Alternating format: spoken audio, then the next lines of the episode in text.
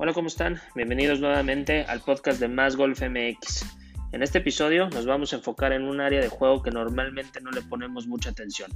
Todos sabemos que la mente es sumamente importante para poder jugar a un alto nivel, pero muy pocos le dedican tiempo a entrenar esta parte del juego.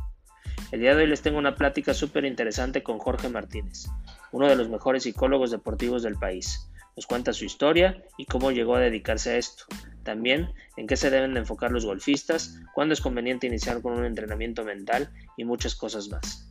Él ha trabajado con varios profesionales mexicanos como Roberto Díaz, María Fassi, Gaby López, Armando Favela, Raúl Pereda y Aarón Terrazas. Estoy seguro que van a aprender muchas cosas y lo más importante, estoy seguro que van a querer empezar a trabajar su mente para poder llegar a su máximo potencial. Espero que lo disfruten.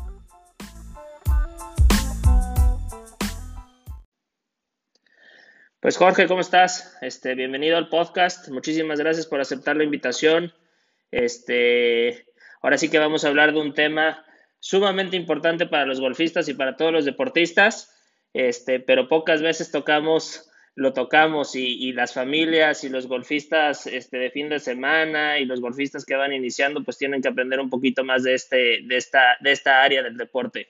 Todo muy bien, Álvaro. Muchísimas gracias por la invitación. Saludos a todos, a toda la gente que, nos escucha. Y pues sí, encantado de hablar de esto que me apasiona, que es la psicología del deporte y pues más que me considero alguien especializado en el golf. Perfecto, oye, pues vamos a darle. Este, la verdad es que el podcast se trata de que te conozcan y cuéntanos un poquito de por qué escogiste psicología deportiva como, como carrera y, y también por qué escogiste el golf. Pues eh, fíjate que fue algo como un poco accidental o circunstancial el que yo terminara como un psicólogo del deporte. Eh, yo siempre he dicho que un diferenciador que tengo con mi competencia con otros psicólogos, pues es que yo fui un atleta de alto rendimiento. Yo fui futbolista profesional, jugué fútbol de salón, jugué internacionalmente, jugué en el equipo de River Plate y jugué en selección mexicana. Eh, toda la vida fue mi pasión el fútbol, toda la vida creí incluso que yo me iba a dedicar al fútbol. Y por azares del destino, la verdad es que mm, termino estudiando becado la carrera de psicología. Y curiosamente, eh, mi primer año como, como universitario rompo el récord de goles anotados por parte de la universidad. Jugaba ahí fútbol soccer en la Universidad de Anáhuac de México. Okay. Eh, rompo el récord de goles, eh, me, vuelvo ahí como una estrella de la universidad. Y al siguiente año, mi segundo año, faltaban dos jornadas para que acabara la temporada y yo no había metido ni un solo gol en, en todo ese año, ¿no? Y la verdad es que empieza a haber gran presión, eh, empieza a haber una gran cantidad de, eh, pues, de preguntas, ¿no? De qué pasaba, por qué no metía gol si yo venía de un gran primer año. Eh, llegaba gente, ¿no? Y me decía, oye, Jorge, hoy sí métela. yo, claro, hombre, pues, ¿por qué no me hubieras dicho antes, no? O sea, llevo toda la temporada. Y entonces yo ya reaccionaba hasta un poquito de manera agresiva con la gente que, que, pues, que intentando apoyarme, pero sin saber, me, decía, Y estaba yo en clase, en la Facultad de Psicología, y, y de repente me mandan a llamar, te, te buscan en dirección, ¿no? Y dije, órale, pues, ¿qué pasó? Llego a la oficina del director y, me dice, Jorge, que me hablaron de deportes, que no has metido gol, ¿no? tú, tú también, o sea, ya allá arriba en deportes se la pasan molestándome. Y tú también. Y de alguna manera empezamos a hablar. Fue, la verdad, muy, una sesión muy catártica, muy de desahogarme de lo que estaba yo viviendo. Y curiosamente, meto el siguiente partido dos goles y el siguiente partido dos goles, ¿no? Y, y obviamente, bueno, mi director de carrera, que era alguien, en, esa facultad, pues habían muy pocos hombres, todo eran muchas mujeres, un 90% mujeres, 10% de hombres. Y entonces este director, pues fascinado y, fan del, del, fútbol, pues estaba muy contento de que hubiera alguien en la facultad que jugara fútbol. Entonces él estaba muy contento con esta parte deportiva y, y él me invita, una vez que ve que esto funciona, me invita a crear un departamento de psicología del deporte en, la universidad. Yo no tenía ni idea de que existía. y me dijo, mira, Jorge, vas a, este, vamos a hacer esto, ¿Te, te, late la idea, yo pues por supuesto, me encanta, la psicología ya me encantaba, pero pues qué mejor que combinarlo con el deporte. Y empiezo a crear un, un, un departamento de psicología del deporte, pero pues muy empírico, ¿no? Me da él una cantidad de bibliografía, me dijo, pues vamos a hacerlo así, pues nadie sabía. Y al final empiezo a mostrar resultados en este departamento y me dan la plaza una vez que me gradúo. y, y empiezo a trabajar un año ahí, pero yo sentía que me faltaban herramientas, sentía que me faltaban cosas que no terminaba de saber. Me pongo a investigar y encuentro la maestría en psicología del deporte en Madrid y me voy a estudiarla en el año del 2010. Ok. Eh, allá pues aprendo muchas cosas, es una gran experiencia de vida. Eh, la verdad es que todas las cosas que a mí me enseñaban eh, en la maestría yo no estaba de acuerdo, ¿no? Yo decía, yo como deportista, si a mí me dicen esto, no, o sea, te mando a volar, ¿sabes? O sea, que contéstame un test después de haber perdido un partido, pues te, pero te juro que te lo mando lo más lejos posible, ¿no? Entonces empiezo a crear como una filosofía de psicología, agarrar las cosas que sentía que me servían y luego intentaba combinar las cosas que yo había experimentado, ¿no? Como futbolista y empiezo a generar un sistema de entrenamiento mental de, cómo pensar para poder tener éxito deportivamente. Eh, y curiosamente, estando en España, yo ya había tenido un ligero contacto con el golf antes de irme, pero ligero, ligero de, a ver, sabía que existía Tiger Woods y que un campo tenía 18 hoyos, no más. No, tenía ni idea de que existía una gira juvenil, nacionales, el Conferry, la, o sea, sabía que existía un tal Tiger Woods y ya, ¿no? Y estando en Madrid, eh, conozco o escucho de un psicólogo que se llama Oscar del Río, español, que me dicen que cobra 500 euros la ronda de golf. Dije, ¿cómo puede ser esto posible? Dije, pues aquí es donde yo tengo que trabajar, en el golf. Y, y, este, y lo busqué, lo contacté y me fui a, con él a escucharlo, ¿no? Okay. Entré como unas cuatro sesiones con él y la verdad, otra vez, escuchaba cosas que decía, es que a mí si me dicen eso, creo que no me, no me ayudaría. ¿no? Y dije, ¿cómo puede ser que, que digan este tipo de consejos? Creo que no, no, no tiene nada que ver con lo que necesita un deportista cuando está sufriendo o pasando ciertas situaciones. Pasan también los meses, sigo yo en Madrid y eh, y conozco, bueno, una compañera mía de la maestría me cuenta que su novio es golfista profesional. Ah, oye, preséntamelo porque tengo muchas dudas del golf que se me habían presentado a raíz de el contacto que tuve con Oscar Verde. Me dice, sí, pues yo juego golf, tal. Digo, es que necesito sentirlo, necesito saber de qué trata. Eh, eh, y me dice, pues si quieres, acompáñame algún torneo. Dije, órale, yo cargo los palos. Le dije, no tengo idea de nada, pero tú me explicas y yo lo hago. Y entonces este chavo jugaba un torneo que era todos los lunes, como de un tour interior de Madrid, que hoy creo yo que sería más como una polla, pero en ese momento pues yo estaba sintiendo que estaba jugando yo en el. Y, ahí es mi primer contacto en un campo de golf, donde pues me empezaron a explicar dónde te tienes que parar, de qué trata, de qué consiste. Yo los primeros hoyos me ponía en línea del pot, porque para mí el ver la caída de la pelota era algo que me, me parecía espectacular, que me parecía increíble. Y pues obviamente llegaban y me decían, no, no te puedes poner ahí, ¿no? Este, no funciona así. Y empecé a aprender y habré ido yo creo que unas cuatro veces. Pero bueno, ya me regreso a México en verano del 2011, ya con una gran idea de lo que era el golf, pero yo seguía en mi cabeza, yo iba a hacer, iba a revolucionar el fútbol mexicano e iba a trabajar con futbolistas y el fútbol para mí era todo. Eh, y curiosamente empiezo a, eh, bueno, yo en mis redes sociales sigo a John Sutcliffe y John Sutcliffe retuitea la PGAM dije, órale, PGA México, ¿no? O sea, yo me imaginaba que esto era, o sea, lo más caño. Y, y empiezo a seguir a la PGAM, ¿no? Pensando yo que era un organismo súper poderoso, tipo, o sea, no digo que esté mal, pero me lo imaginaba, eh, no PG Tour, pero sí Liga MX, ¿no? O sea, algo como súper eh, cañón de organizado, de dinero, lo veía como algo increíble. Y empiezan a tuitear los scores cuando había torneo con los twitters de los golfistas, ¿no? Entonces yo abría y los que eran del DF los seguía.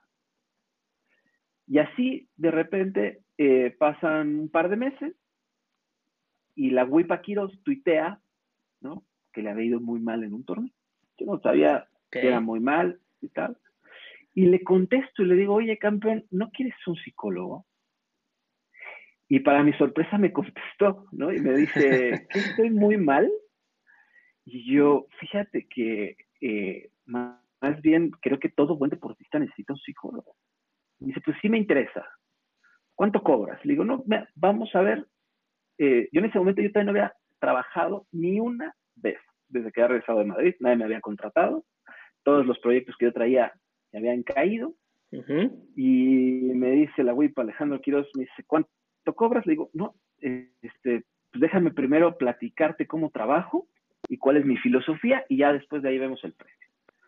Nos reunimos y empiezo a platicar con él y, y, obviamente pues ya tenía, que es algo que me ayudó muchísimo, tenía la noción de que era un fake, que era un draw, que era este, un approach, un gancho, ¿no? Este, contention, ya tenía cierto, ciertos conceptos que ya, ya los manejaba. Y me dice, pues órale, vamos a trabajar. Es más, ahorita, ¿puedes? Ahorita voy a ir a jugar en el Lomas Country. No sé si conozcas ese campo. Sí, claro me dice, voy a ir a jugar, este, pues me encantaría que vinieras para que me veas ahora.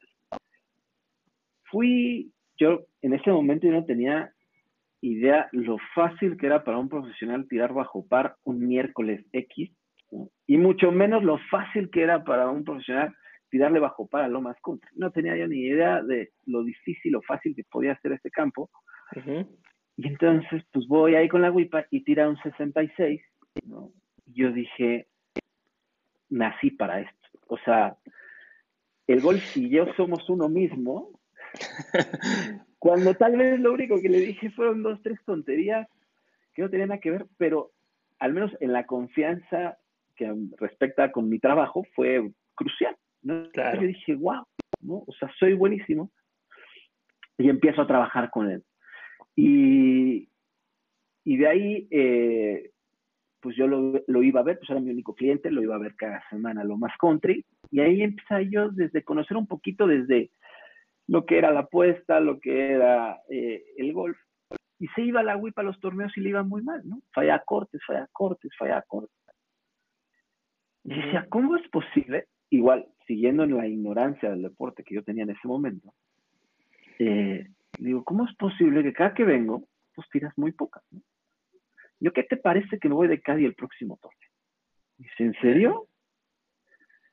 Y yo, sí, ¿cuánto vas a cobrar? Le digo, dame lo que quieras. Pues, es mi único cliente. Eh, yo creo que llevábamos ya unos cuatro o cinco meses trabajando. Y me dice, órale, y nos vamos a la Villarrica. Torneo de, en ese entonces, pues negra modelo. Claro. Y pues yo no sé, o sea, obviamente yo no tenía ni idea de cómo se leía una hoja de bandera. Se me cayó la funda del pot, no te puedo explicar cuántas veces. Me movía, me sonaban los bastones, pero quedamos en cuarto lugar, ¿no? O sea, que si tenía dos años que la WIPA no hacía top ten y fuimos y quedamos en cuarto lugar en un campo la verdad no he regresado desde ese día, pero, pero esos nueve hoyos viejos yo digo que son una cosa brutal. No los he vuelto a ver, ¿no? O sea, de ahí para acá he visto tal vez 100 campos, pero, pero esos yo los recuerdo como una cosa súper complicada. Me acuerdo que se ganó con muy poquitas, ¿no? O sea, ahora Favela ganó en la última etapa de la gira Norte con 24 abajo, ahí habrá ganado Oscar Fausto con 7 menos, una cosa así. Y, y, me acuerdo que era, era muy difícil, y sobre todo este, fue una gran experiencia porque además ahí conocí el mundo del golf. O sea, ahí se me abrió las puertas porque obviamente conocí a todos los profesionales, o sea, desde Oscar Faustro, el Camarón, Kenji Murayama. Conocí a Bobby Díaz, fue mi primer contacto con Bobby Díaz, Yoshio, eh, Inman, eh, bueno, pues todos, ¿no? Todos. Y, este, y e hice una relación, ¿no? Bueno, o empecé a hacer conectes. la verdad es que fue muy sonado que de repente la Guipa quedaba en cuarto. Y de ahí, pues me vuelve a llevar al siguiente torneo la Guipa, que es el primer torneo. han pasado unos cuatro meses. En Mérida, el primer torneo de PG2 Latinoamérica. Ok. Eh, el de la historia de la gira. Y nos va muy bien. También pasamos corte, creo que hacemos top 25, una cosa así. Y ahí eh, Roberto Díaz me dice, ¿sabes qué, Jorge? Quiero trabajar contigo. Y a partir de ahí, pues empieza una historia, pues creo yo, de éxito en este deporte, porque se me abrieron las puertas a niveles juveniles, profesionales, de college y, y de, yo creo que de una época de mi vida que no cambiaría por nada y me terminé enamorando del golf, empecé a jugar golf. Este, hoy soy un 8 de handicap sin haber tomado una sola clase. O sea, yo como digo, yo he aprendido porque tengo, pues lo único que veo es buen golf. O sea, estoy ahí y voy y pregunto y cómo le haces y por qué esto tal. Y, y hoy, pues he llegado incluso a, de blancas llegué a tirar 74 en torneo. Para mí fue una cosa increíble. Y ya llevo tres años jugando de negras o azules, lo más atrás que haya. Y mi récord ha sido 77, ¿no? Este, pero bueno, estoy enamorado del deporte. Yo creo que hoy me gusta más que el fútbol, sin duda. Este, eh, me ha dado unas eh, alegrías impresionantes. He conocido campos increíbles. He cadeado 68 torneos y he pasado 57 cortes. Buenísimo. Oye, un, pues súper grandes estadísticas. Claro, súper interesante tu, tu historia de cómo llegas al golf, de, desde el fútbol y cómo va dando vueltas la vida, este, un deporte que nunca habías practicado de, de, niño ni de chavo, y pues la vida te fue llevando y ahora ya eres uno de los psicólogos deportivos más reconocidos en México y sobre todo en este deporte que es el golf. Entonces, pues la verdad es que está muy interesante esto y, además habla mucho de, cómo la preparación y, estudiar y, querer hacer las cosas te llevan a, hacer cosas grandes. Sí, la verdad es que yo siempre he dicho que, que pues llegar al éxito no es, no es sencillo, ¿no? O sea, que se va a tener que sufrir, que se va a tener que sudar, que tal vez se tenga que sangrar, pero que siempre merece la pena y si le pones mucho, mucha pasión, mucho compromiso, pues al final los resultados van a llegar y al final vas encontrando tu, tu lugar, ¿no? La vida que, que, que, te tiene preparado, ¿no? Porque siempre el trabajo eh, va a rendir frutos, ¿no? Claro. Oye, pues ya metiéndonos un poquito más al tema de este entrenamiento mental y psicología deportiva en el golf, cuéntanos un poquito qué es lo que realmente ves con tus jugadores, este, qué es lo que entrenas con ellos. Yo prácticamente todo mi trabajo está basado en entender una gran diferencia, ¿no? De dos conceptos. Es entender eh, la diferencia entre un objetivo y una consecuencia. Una vez que nosotros entendemos esto, eh, todo se vuelve mucho más sencillo, ¿no? Liberamos muchas cargas, ¿no? Yo como les digo, a ver, eh, y, es un ejemplo, ¿no? Es más, si quieres, vamos a hacerlo contigo. A ver, Alba.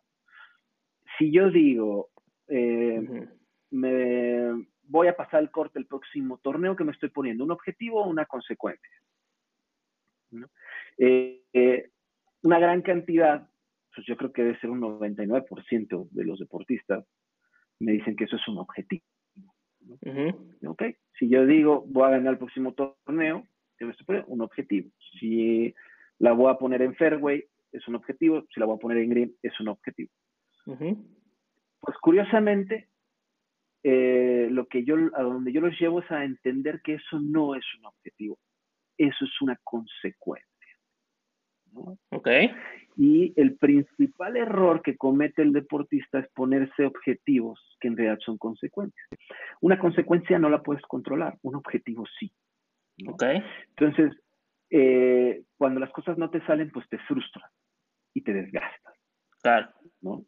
Y viene una cantidad de cosas después de esa frustración, como la desconfianza, desesperación, enojo, desmotivación, angustia, ansiedad, todo porque es algo que no sucedió. Yo como les digo, a ver, no puedes controlar pasar el corte. Claro que sí, porque si juego muy bien, paso el corte. No es cierto, ¿no? O sea, en el Conferry puedes tirar cinco abajo y no pasar el corte. Este año en, en Mazatlán de la de PG2 Latinoamérica, seis abajo se quedó fuera, ¿no? Sí, sí, sí. seis abajo en dos días, ¿jugaste bien o mal? No, pues bien, pues ahí está, o sea, no lo controla. Un corte depende de un field y el field no lo controla.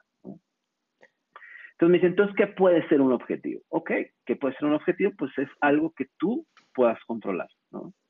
Por ejemplo, si tu objetivo puede ser pegarle con decisión a este driver, lo controlas.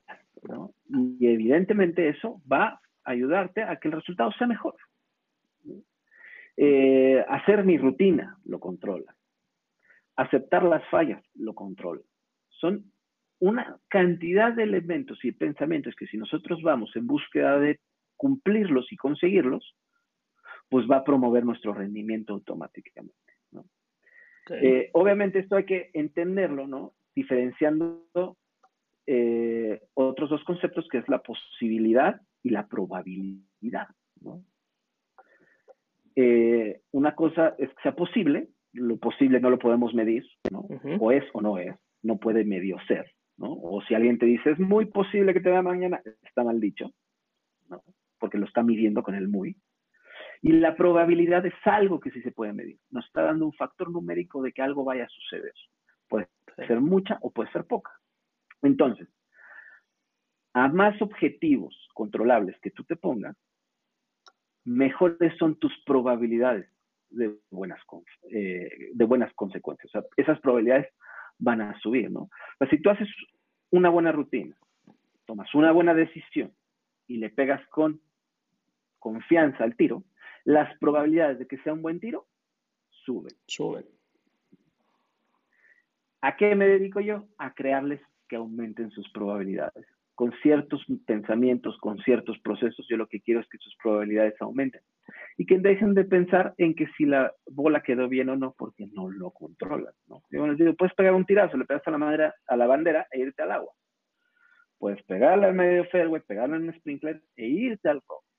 ¿no? Yo he visto cosas de todo, ¿no? O sea, me ha tocado hoyo 8 de Pebble Beach, cadeándole USAM a Raúl Pereda, pegar una salida excepcional y estar dentro del hazard, en el risco ese. Donde pues, el otro me voltea a ver con una cara de que, oye, ¿cómo es posible que me esté pasando esto?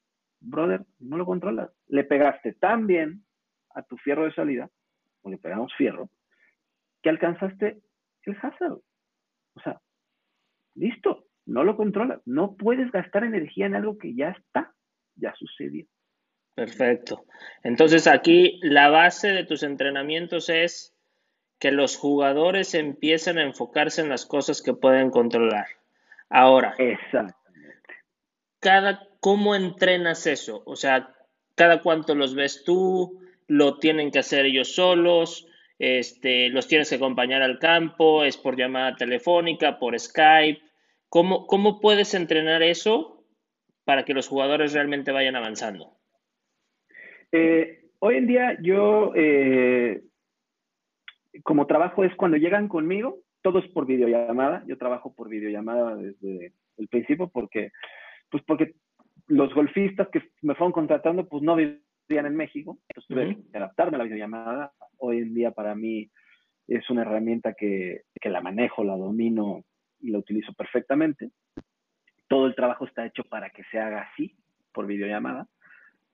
Eh, y la idea es generar un eh, un cambio de pensamiento. Normalmente cuando llegan conmigo, pues se les hace una evaluación para partir de ahí generarles un plan de trabajo personalizado, donde cada semana voy a ir tratando de hacer una modificación en el pensamiento. Voy poniendo ciertas bases, ciertos fundamentos, ¿no? Como, como este primero que es el, la diferencia entre objetivos y consecuencias, ¿no? Y a partir de ahí yo les voy dejando tareas. Esas tareas, ellos se van esa semana, juegan, entrenan, tal vez tengan torneo, y me tienen que regresar un feedback. Y de ese feedback yo voy viendo, ¿no? Cómo van procesando esa herramienta, cómo van procesando ese pensamiento. Hay quienes a la primera, hay quienes a la segunda, hay quienes les falta mucho, ¿no? Para, para poderlo entender, ¿no? Ese nivel de frustración o, o esa parte tan inútil de querer controlar lo que no se puede controlar. Ok. ¿Y hay alguna manera de ir midiendo el avance? O sea, porque ya ves que ahorita todo es lo que no se mide, no lo puedes controlar y, cosas así. Entonces, esta parte, ¿cómo la puedes ir midiendo el avance de tus jugadores? Porque me imagino que no es el score, porque el score no lo puedes controlar. Sí, e, el, el avance se ve principalmente en que ellos terminan, yo es lo que les prometo, yo no les prometo que van a jugar mejor, que van a tirar menos. Porque como bien entendemos, eso es una consecuencia que no controlamos. Yo que les prometo es que se van a sentir mejor cada que salgan del campo de golf. Entonces, ellos inmediatamente empiezan a ver una diferencia y dicen, oye, sí me divertí o me divertí más, porque además generalmente, pues quienes me llegan, ¿no? La gente que no está jugando bien en este momento, ¿no? Eh, o, la gente que está teniendo dudas, o la gente que está, o sea, es raro que, o sea, se me da raro que ahorita, por ejemplo, Abraham Anser me hablara y me dijera, oye, por favor, este, ayúdame, que ahorita soy top 30 del mundo y, y, la estoy pasando increíble, pues lo vería ahí un poco raro, ¿no? Claro. increíble, la verdad. Pero generalmente es gente que viene de fallar cortes, de no poder escorear, que vienen totalmente frustrados. Y, eh, y de repente empiezan a ver la luz, ¿no? Empiezan a ver que, pueden disfrutar de esto, que tienen potencial, ¿no? Que, viendo cosas que sí pueden controlar, se vuelve más amigable la ronda y empieza, obviamente aquí sí ya por consecuencia, pues a bajar los resultados. El, score empieza a disminuir y empiezan a hacerse de, eh, de mayor confianza, ¿no? Y esto, pues es lo que, como lo, digamos, lo vamos midiendo, ¿no? en, esa, en, su nivel de satisfacción propio. y eso es importantísimo, ¿no sabes? Cada vez que vamos a las giras infantiles juveniles o a los nacionales y le preguntas a los jugadores cómo te fue, es raro que un jugador te diga, me fue bien. Este, todos salen, como tú dices, con esa frustración y, y por eso creo que es bien importante todo este entrenamiento mental. Y la gente no lo alcanza como que sobre todo los jóvenes no todavía no tienen la madurez para entender lo importante que es trabajar la mente y lo importante que es trabajar tus pensamientos, pero al final como coaches lo que queremos es que disfruten este juego, porque sigue siendo un juego y tiene que ser divertido. Y en los torneos pocos son los que salen diciendo no jugué como esperaba, pero me divertí. Todos salen o la gran mayoría salen frustrados. Exactamente, ¿no? O sea, y obviamente pues hay una presión social, ¿no? Algo que tiene el golf es que no te puedes escapar, ¿no? O sea, si tú hiciste un 10, o sea, ya cuando llegas al comedor, ya se enteró todo el mundo que hiciste un 10, ¿no? Y, y que no falta quien te lo pregunta, ¿no? O sea, ¿qué te pasó en el 8, no? Y, y pues te lo está gritando a dos mesas ¿no? Porque yo lo he visto, yo he visto muchos nacionales y, no sé si lo hagan con una mala intención de exhibirse o simplemente de que son chavos. Y pues tienes que contestar con la verdad, porque donde mientas a alguien más se va a enterar de que mentiste y te va a decir, no, hombre, claro que no, pues es que hizo esto y esto y esto, hizo tres palomas y entonces diez. Claro. Entonces, obviamente, pues eso es un plus en la presión que tiene el golfista, ¿no? O sea, más allá de la parte de rendimiento es el estatus que te genera el, ser un buen futbolista, un, buen eh, golfista o un mal golfista, ¿no? Te da un estatus dentro de quien te, te va a, juzgar, ¿no? En tu club, en tu federación o en tu este, zona, en, eh, en, la federación, vas llegando ya, pues se, se, marca mucho, ¿no? Quién es bueno, quién es enojón, quién este, se divierte, a quién sí le importa, a quién no, quién echa relajo, quién puede hacer trampa, ¿no? Claro. Es, es un, una variable que no lo tienen todos los deportes. Sí. el golf lo tiene como muy, Totalmente de acuerdo contigo. Oye, pues yo es lo que les pido, que lo puedan, que lo puedan disfrutar y que le puedan sacar provecho, ¿no? A, al estar en una competencia. Oye, y ahorita, pues ya hablamos de lo, de lo importante que es, cómo lo entrenas, este, el objetivo realmente es disfrutarlo. Mi siguiente pregunta sería, ¿a qué edad recomiendas que, los jugadores empiecen con su entrenamiento mental o con su preparación mental? Eh, yo creo que a los 13 años es, muy importante. Antes, ¿por qué no? Sencillamente porque no, no tienen esa conciencia emocional que se necesita para poder trabajar, ¿no? A mí me han llegado niños de 10 años, niños de 11 años, tal vez más chicos, y, y de repente pues no, no tienen la capacidad de verbalizar lo que está sucediendo eh, en el campo de, de, juego y no me dan la información necesaria. Yo no sé si fallaron el tiro por desconcentración, por miedo, por nervios, por desesperación. No pueden darme la emoción que yo necesito para saber qué herramienta acudir. Eh, entonces, a partir de los 13 años ya van siendo más conscientes de eso, ¿no? Ya, ya van entendiendo un poco más. Antes de eso, yo creo que lo último que tenemos que ver es el rendimiento, ¿no? Lo primero es la diversión, el desarrollo, la madurez, el desenvolvimiento social que puede existir, la interacción social. Y lo último que hay que ver antes de los 12 años es el rendimiento, es si tiraste pocas, si tiraste muchas, si hiciste ver, si hiciste pares. Es lo último que hay que voltear a ver. A partir de los 13 años, yo creo que ya es importante empezar a voltear eso. ¿Qué puedo hacer para mejorar? ¿Cómo puedo mejorar? ¿Qué es importante? ¿no? Sin olvidar la parte de divertirse, de disfrutar. ¿no? Entonces ahí ya, con un entrenamiento mental, ya podemos generar una estructura para que esto se pueda dar, ¿no? Totalmente de acuerdo. Creo que la, primera etapa de los, golfistas y sobre todo los golfistas que son este, obviamente niños, este, esa primera etapa es generarles interés para que les guste el deporte y para que se enamoren de este deporte. Entonces, me gusta mucho la edad en la que tú comiences a trabajar con ellos porque, pues antes de eso, nosotros como coaches somos los encargados de hacerles que, les, que disfruten el deporte y aprender en base de juegos. Y una vez que ellos quieran empezar a jugar mejor y que lleguen a una que ya estén un poquito más maduros pueden empezar a trabajar en la parte mental y obviamente ahí también a esa edad yo es donde recomiendo trabajar técnicamente, este, empieza un desarrollo diferente.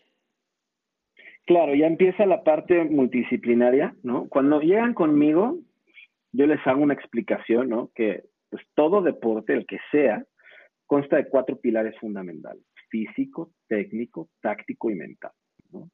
Y estos cuatro son como las cuatro patas de una mesa donde vas a soportar el rendimiento. Si no tienes un pilar, pues la mesa se va a desbalancear y el rendimiento va a caer, se va a deslizar. Si no tenemos dos, pues más rápido se va a caer. Si no tenemos tres, seguro se cae.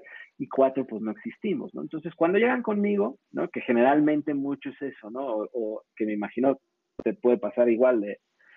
Llegan, es que es que no gano, ¿no? ¿Ok? ¿Y, qué, y, cómo trabajas, ¿no? ¿Quién es tu coach? No tengo. Ah, bueno, pues, qué bueno, pero, pero pues hay que trabajar eh, todas las partes.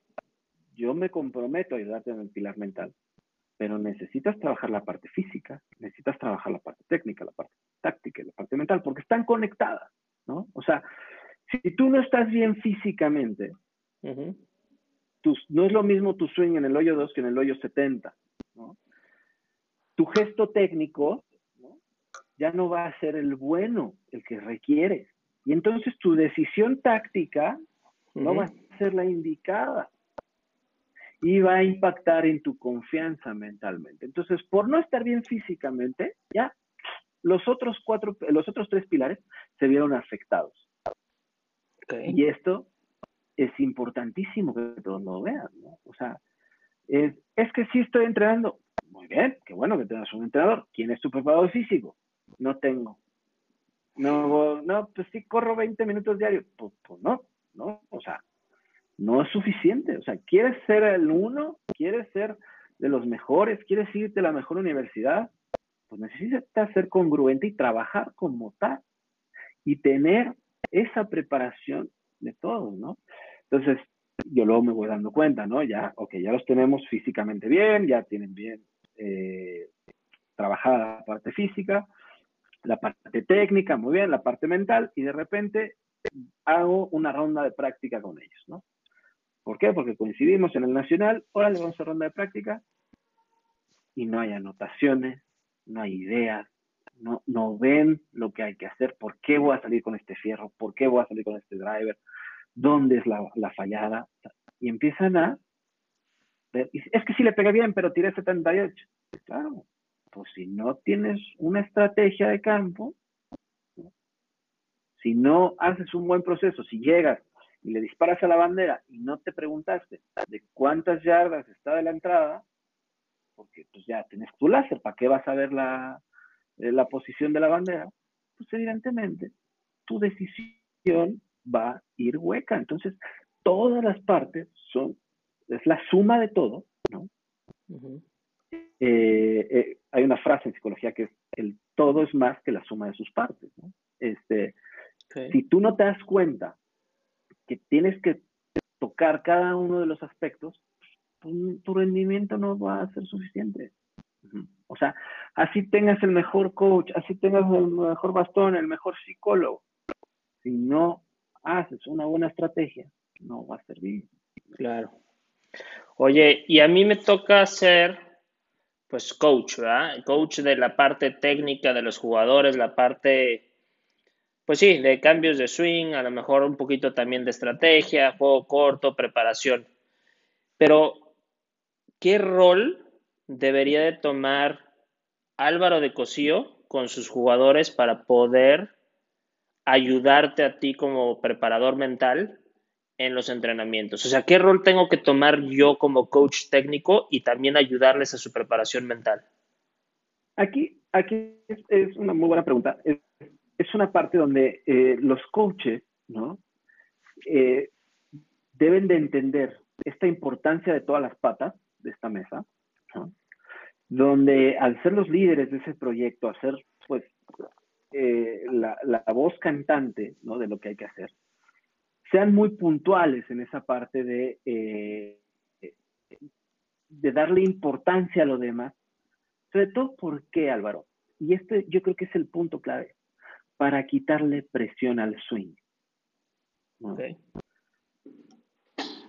Porque muchos de los chavos, ¿no? O la gran mayoría, cometen un grave error que entrenan precisamente pensando que no van a fallar tiros. Totalmente de acuerdo. Y voy con el coach tal porque no voy a fallar tiros. ¿Cómo? ¿Cómo es posible que pensemos de esa manera? Entonces, yo creo que como coach, pues les va a ayudar, ¿no? Si le quitan presión al swing, poniendo atención a las otras partes. Oye, ¿cómo estás pensando? ¿Qué análisis estás haciendo por ronda? ¿Cómo te preparaste? ¿Cómo calentaste? ¿Estiraste? ¿Qué cenaste? ¿No?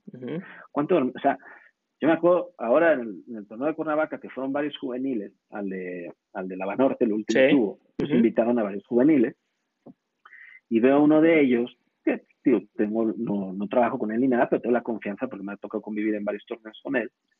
Y, y pues, por ejemplo, yo que le cadeara un terraza, a un terraza se desayunó su jugo verde, ¿no? un café y unas claras de huevo a la mexicana con un poquito de avena. Perfecto. Y nos levantamos para calentar y estaba el, el juvenil desayunando, no así nombre, comiéndose unos chilaquiles con huevo, gratinados, enormes. O sea, que es como, O sea, yo, yo, la verdad es que sí me acerqué y le dije, ¿en serio vas a desayunar eso? ¿Qué? O sea, y que tal vez lo ha hecho toda su vida. Claro. Pero, brother, estaba el coach al Y es como, no puedes hacer eso. Porque vas a competir en este momento. O sea, y vas a competir contra alguien, ¿no? Que acaba de desayunar lo que, jugo verde, tal, o sea, que va a ir volando en el campo. Se va a hacer un swing, va a promover el buen swing que ha practicado, va a tener el cuerpo listo para poderlo hacer. Y entonces, si el otro juega mal, ¿a quién le va a echar la culpa? Al swing. Exacto. Y tal vez él es el menos culpable, ¿no? O sea, el coach fue el menos culpable de que te trajera ese swing. Es, brother, ¿cómo dormiste? ¿Qué desayunaste? ¿Cómo calentaste? ¿Qué tanto preparaste la maquinaria para poder ir a actuar? Entonces, yo es la recomendación que hago es quitarle la presión al swing y poner atención a las otras áreas que van a terminar impactando en eso. Perfecto. Que, que evidentemente, pues ustedes están intentando que le pegue de la mejor manera la mayor cantidad de veces posible. Sí, claro. Y lo que más le conviene. Pero como yo les digo, a ver, chavo, o sea, para mí, cuando tiran 6-5, 6-4, 6-3, muy pocas, obviamente me pongo contento, obviamente los felicito, obviamente me da orgullo, ¿no? Pero cuando en verdad me dan ganas de llorar de emoción, de la alegría, es cuando me dicen, Jorge, le pegué horrible, la pateé, no metí nada, tuve mala suerte y tiré 7-3. Esos son los días que yo digo, bravo, me pongo de pie y es en verdad porque es, no dependí de mi swing y me puse a jugar golf. Tomé buenas decisiones, fui paciente, me alimenté, me hidraté, mantuve mi mente lo más clara posible, a pesar de tener mi swing off este día. ¿Qué se vale? O sea, creer que tu swing va a estar en tu mejor punto toda la semana es el mayor error que puede cometer un golfista. Totalmente. Y desgraciadamente, es el arco iris que van correteando todos, que le van a pegar divino el centro de la cara, en el sweet spot, todas las veces. Brother, no es cierto, es imposible. Eso te sucede cuatro semanas al año si bien te va. Si bien te va. Siendo profesional. Claro. Que, juegas 27, 28 semanas al año. Si eres un juvenil que juega ocho nacionales al año, siete nacionales al año, pues tal vez una semana te va a tocar tener tu mejor swing en ese momento. Sí, yo siempre digo... ¿Cómo aprenderás las otras siete? Claro, yo siempre digo que los mejores jugadores son los que saben jugar con su swing C no con el A, no con el B, con el C. Y los que sacan rondas jugando con su swing C. Esos son los mejores jugadores, los que pueden convertir una ronda donde le estaban pegando pésimo y la convierten en una ronda decente y se mantienen dentro del torneo o, claro. aprendes muchísimo más aprendes muchísimo más de esas rondas que las rondas que todo sale perfecto. Claro por supuesto. por supuesto. Oye ¿Y qué le podrías decir o qué parte o, cuál es el rol de los papás para este entrenamiento mental? Porque me imagino que así como el jugador se tiene que preparar, los coaches también somos parte importante de, ese, de esa preparación mental. ¿Qué pasa con las familias? ¿Qué, les recomiendas a ellos? Eh, las familias, yo creo que juegan un papel fundamental, ¿no? Y que hay quienes sí sí comprenden su rol y quienes no. Al final, yo entiendo que todos quieren lo mejor para el, para el hijo, para el golfista, pero desgraciadamente, pues nadie los ha enseñado, ¿no? A, cómo desarrollarse, a cómo desenvolverse con sus hijos, ¿no? Eh, yo lo que los, los invito es que los tienen que apoyar de manera incondicional. ¿Qué quiere decir incondicional? Que pase lo que pase, yo te voy a apoyar. Obviamente entendiendo, a ver, si eres un relajo, si al niño le vale gorro, si no le interesa, si echa relajo todo el tiempo, si no entrena, no pone atención, pues entiendo que digas, no, no voy a volver a pagar este dineral que cuesta este, el entrenador, el psicólogo, el profesor físico, los viajes, o sea, todo eso, entiendo que ahí te puedas enojar. Pero me ha tocado ver muchos papás que reprimen a los niños por, por su mal rendimiento, ¿no? O sea, por tener un mal día, por no tener los resultados que, se quieren. Y, eso la verdad es que es muy doloroso, el, no, el, no ver ese apoyo. Ya, como decíamos, ¿no? El niño, si jugó mal, él solo va a sufrir un terror interno al terminar una ronda en la que le fue mal. O sea, porque además no es que la haya echado todas en el hoyo 18. O sea, el golf es cruel y es como desangrarse con cortar uñas, ¿no? O sea, te va pegando, pegando, pegando durante 18 hoyos. Luego, pues viene esta parte social, ¿no? De la que hablamos, donde todos se van a meter al leaderboard y todos van a ver en qué lugar van, ¿no? Y no puedes escapar de eso. Como para que después llegue la familia y le haga caras o lo regañe porque fallaron un pot, porque fallaron un tiro. Yo como les digo a los papás, nadie falla a propósito. Nadie. Nadie. Entonces, sí, que se puede mejorar, que puedes recomendar la mejora. En la casa el miércoles.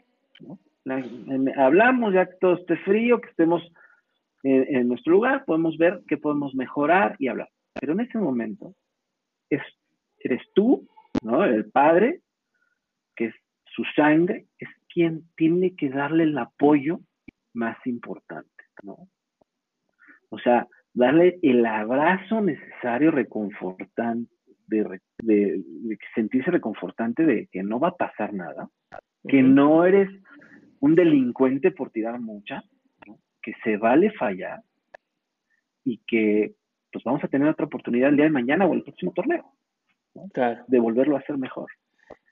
Eh, y por otro lado también, que si, el niño tiró 70, pues no creer que es Tiger Woods. Y otra vez, y volverlo a llevar ahí y decirle, eres un, joven, ¿no? De, eh, que, felicidades por tu desempeño de hoy, pero el día de mañana toca volver a entrenar, volver a empezar. Y otra vez, ¿no? Hay una frase que, que se la escuché a alguien que yo admiro mucho, que en paz descanse, que fue Miguel Calero, el portero del Pachuca, que él decía que no hay derrota ni victoria que dure más de 24 horas. Claro. Y, que es importante siempre mantener un equilibrio, ni muy, muy, ni tanta. ¿no? Ni, ni por tirar muchas eres el peor, ni por tirar poquitas eres el mejor. ¿no? Y siempre intentar regresar a, esa estructura, a ver qué hiciste bien, ¿no? Y volver a empezar. Entonces, como papás, siempre es importante que tengan, yo me, me queda claro el esfuerzo brutal que es ser papá de un golfista. No soy papá, mucho menos de un golfista, pero, pero sabes que siento que tengo muchos hijos en la gira, ¿verdad? Y entonces me queda claro lo difícil que es ver a alguien fallar, ¿no? Lo difícil que es ver a alguien eh, este, pues que fracase y alguien que quiere, ¿no? Pero está en nosotros el apoyarlo y está en, esta parte del adulto de, ayudarlo a levantarse, ¿no? Y la única forma, pues, es con, con mucho cariño, ¿no? Y me queda claro que todos quieren a sus hijos, pero yo te he escuchado cada cosa. Sí, claro. O sea, donde, o sea, papás de, oye, no te vayas a la derecha ni a la izquierda, vete al centro. O sea, así como, pues, ¿qué crees que estoy queriendo hacer, no? Claro. Este, me ha tocado, te lo juro, ¿eh? Papá, que desde el camino, desde el rojo, ahí en los árboles, gritándole al hijo porque falló el tiro, te voy a quitar a tu entrenador, a tu psicólogo y tal, ¿no? Porque falló el tiro, ¿no? Eh, me ha tocado ver niños que tienen diarrea antes de los torneos por la presión que les ponen los papás. Al final, eh, al final del día, los papás, pues también se tendrían que, enfocar en las cosas que el jugador puede controlar. Si se enfocan en las consecuencias, pues no, no está bien por ahí. Entonces nos tenemos que enfocar en la actitud, en que si siguió los procesos de rutina, en todo lo que pueden controlar. en que si se divirtió. O sea, yo una vez tuve una discusión con una mamá, aunque esta era una mamá tenista, ¿no? Y, y me decía la mamá, es que, a ver, si yo estudiaba muchísimo, yo podía sacar 10. Y yo, pues qué bueno, señora, pues, o sea, felicidades, pero esto no es lo mismo. ¿Cómo no va a ser lo mismo? Y yo quiero que ella trabaje para que pueda ganar. Yo sí, señora, pero si usted sacaba 10, el de al lado podía sacar 10, el de al lado podía sacar 10, y el de al lado podía sacar 10, todo el salón podía sacar 10. Aquí solo puede ganar uno. Y todos los demás van a perder. Es lo que hay que entender. Exacto. Que eh, no lo podemos medir de esa manera porque uno va a ganar, uno, y todos los demás se pierden. Correcto. Entonces, no hay que pensar en el tengo que ganar, no, es quiero hacer una buena rutina, quiero llevar un buen proceso, quiero llevar una buena aceptación de mis fallas, quiero poder entenderlo. Este, eso es muy importante. ¿no? Yo, eh, yo siempre les digo, sobre todo a los golfistas, eh, que también lo tienen que ver los papás, que en el golf no gana aquel que no se equivoca. No gana el que menos se equivoca. Gana el que menos le afecta equivocar. Okay. Que es muy importante entender, pues me voy a equivocar, por supuesto, pero que no me afecte sí, está, o sea, ahorita trabajo con unos que, son los hermanos, que todo el tiempo están de que es que ya fallé. No, mi papá me va a decir que cómo, hice ese doble. O sea, el papá en México, eh, eh, eh este college, me va a decir que, cómo, qué pasó en ese doble. Y que ya Juan los siguientes tres hoyos pensando en qué le van a decir al papá. Y no te lo puedo creer. ¿no? O sea, ¿cómo llegar a esos grados? ¿no? Sí, claro. Oye, George, pues la verdad es que ha estado súper interesante. Creo que abres mucho el panorama para todos los que nos escuchan. Podríamos quedarnos aquí muchísimo tiempo más y estoy seguro que podemos hacer otra, otra sesión. Este, me gustaría terminar con dos preguntas que se las he hecho a todos mis invitados y es para, pues, para que te conozcan un poquito más y a lo mejor también para tener un poquito de material y seguir con esto. Y la primera es, ¿qué libro ¿qué video o qué documental le recomendarías a todos los que nos escuchan? Eh, bueno, libro, a mí me encanta, es mi favorito, eh, se llama Fuera de Serie. Fuera de Serie, eh, de Malcolm Gladwell. Sí. Gran libro, a mí me encanta. Habla muchísimo de por qué hay gente exitosa y gente que no es exitosa. y, curiosamente habla de, más allá del talento que pueda venir nato, pues es el proceso que uno hace para poder ser exitoso, ¿no? Claro. Que me encanta. Eh, luego, como película, me encanta, yo creo que es una gran enseñanza, no sé si la has visto, es la de Whiplash. sí. Pasión, pasión y música, creo que después habla así, de cómo pues esa dedicación, ese esfuerzo es lo que te puede llevar a romper el siguiente nivel. Okay. Y, y, bueno, documental, la verdad es que sí me gustan muchísimos. Hay, hay uno que se llama, que este por ejemplo se lo puedo recomendar a, a, todos ellos que, que creen que por ser exitosos juvenilmente van a ser exitosos de grandes, ¿no? Se llama Tras la sombra de Nadal, es un informe Robinson, ¿no? Y es un, un, un chico que, a los 15 años se lo llevaban a, a los torneos de Nadal para que Nadal peloteara con él, ¿no? su, su, sparring, ¿no? Y que desde los 14 años patrocinado por Nike y tal, y pues hoy no sabemos ni dónde está, claro. y cómo se fue yendo por esta parte de la frustración, de no saber perder, de no entender sus fallas, es, es, es un gran, gran documental que a, a mí me gusta. Muy bien, padrísimo. Oye, por último, si pudieras poner una frase en un anuncio espectacular para que todo el mundo lo viera, ¿qué frase le dirías al mundo? Eh, digamos que ese mundo es golfista. No necesariamente, no? necesariamente. Lo, que tú quieras. Bueno, mi, yo tengo una firma, es, es algo que todos mis deportistas lo llevan encima eh, y es yo creo que mi herramienta favorita que son tres palabras, son las tres Fs, yo pondría focus, flow and fun. Focus Son tres, tres elementos que te pueden ayudar tanto en el deporte, tanto en la vida, ¿no? Que es enfocarte en lo que controlas, fluir para adaptarte a lo que no y divertirte y disfrutar, ¿no? Eh, con eso me quedaría. Súper, buenísimo.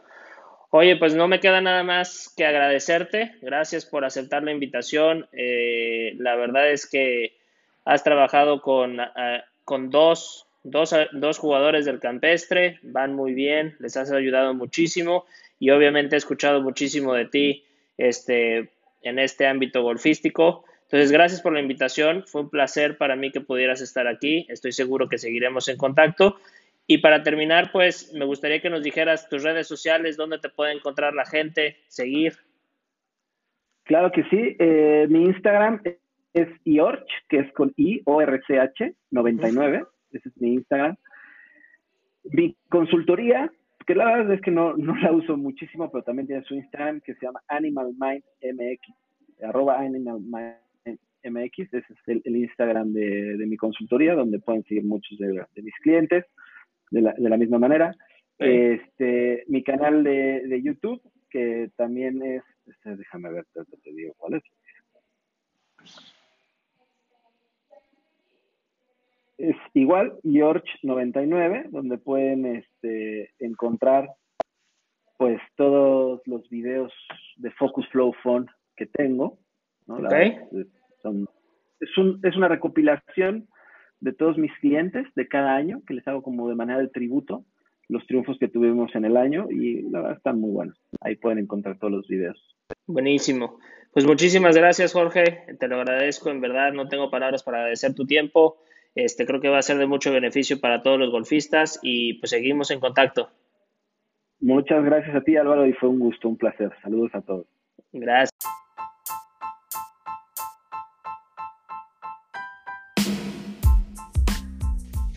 Pues ahí lo tienen. Espero que los hayan convencido de lo importante que es entrenar la parte mental para poder llegar a nuestro máximo potencial.